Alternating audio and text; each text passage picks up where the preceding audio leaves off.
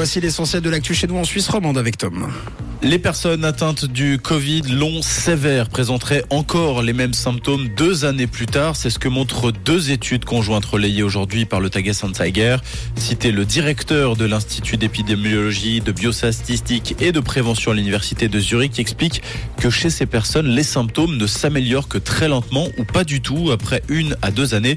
On estime qu'entre 0,5 et 1% des personnes infectées par le Covid ont été touchées par une forme longue et sévère. Peine confirmée pour l'ancien joueur de tennis professionnel suisse Yves Allegro. Ce dernier a écopé de 20 mois de prison avec sursis pour contrainte sexuelle. Les faits remontent à 2014. Le Valaisan, qui était l'entraîneur principal de Suisse Tennis, avait usé de violence envers une femme membre de la délégation autrichienne. C'était lors d'une réunion d'entraîneurs européens en Estonie.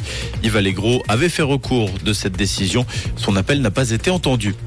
Bonne nouvelle pour les supporters hiverdonois. Les travaux du stade vont pouvoir commencer. Fraîchement promu en Super League, le club vaudois ne possède pas de stade habilité à recevoir des rencontres de première division. Certaines parties ne sont pas aux normes pour la Super League. Les mâts et les éclairages notamment doivent être changés.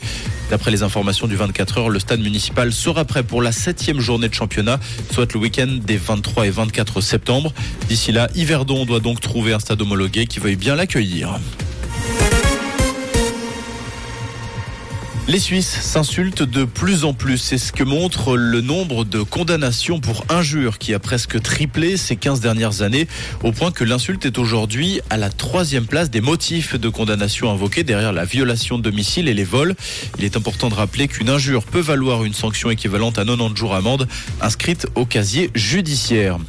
À l'étranger en Ukraine, une nouvelle attaque aérienne a été déclenchée cette nuit par la Russie sur la capitale Kiev. Ces frappes ont fait au moins trois morts, dont deux enfants. Dix personnes habitantes de la capitale ont également été blessées. En tennis, Vavrinka n'ira pas plus loin à Roland Garros. Après 4h30 de jeu hier, le Vaudois s'est incliné au deuxième tour face à l'Australien Tanasi Kokinakis en 5-7, 3-6, 7-5, 6-3, 6-7, 6-3. Sur le tableau féminin, la Suissesse Simona Valtert sera opposée ce midi à l'Italienne Elisabetta Cocciaretto pour une place au troisième tour. Rouge. Merci Tom. Et pour aujourd'hui, du soleil et quelques nuages. C'est ce que nous annonce Météo Suisse avec une légère bise présente sur la région. On compte 12 degrés à Corneau et à Marin et Panier et 15 degrés place Saint-François à Lausanne et du côté de Morges. Avec le développement de passages nuageux pour cet après-midi, une très belle matinée et bon café avec rouge.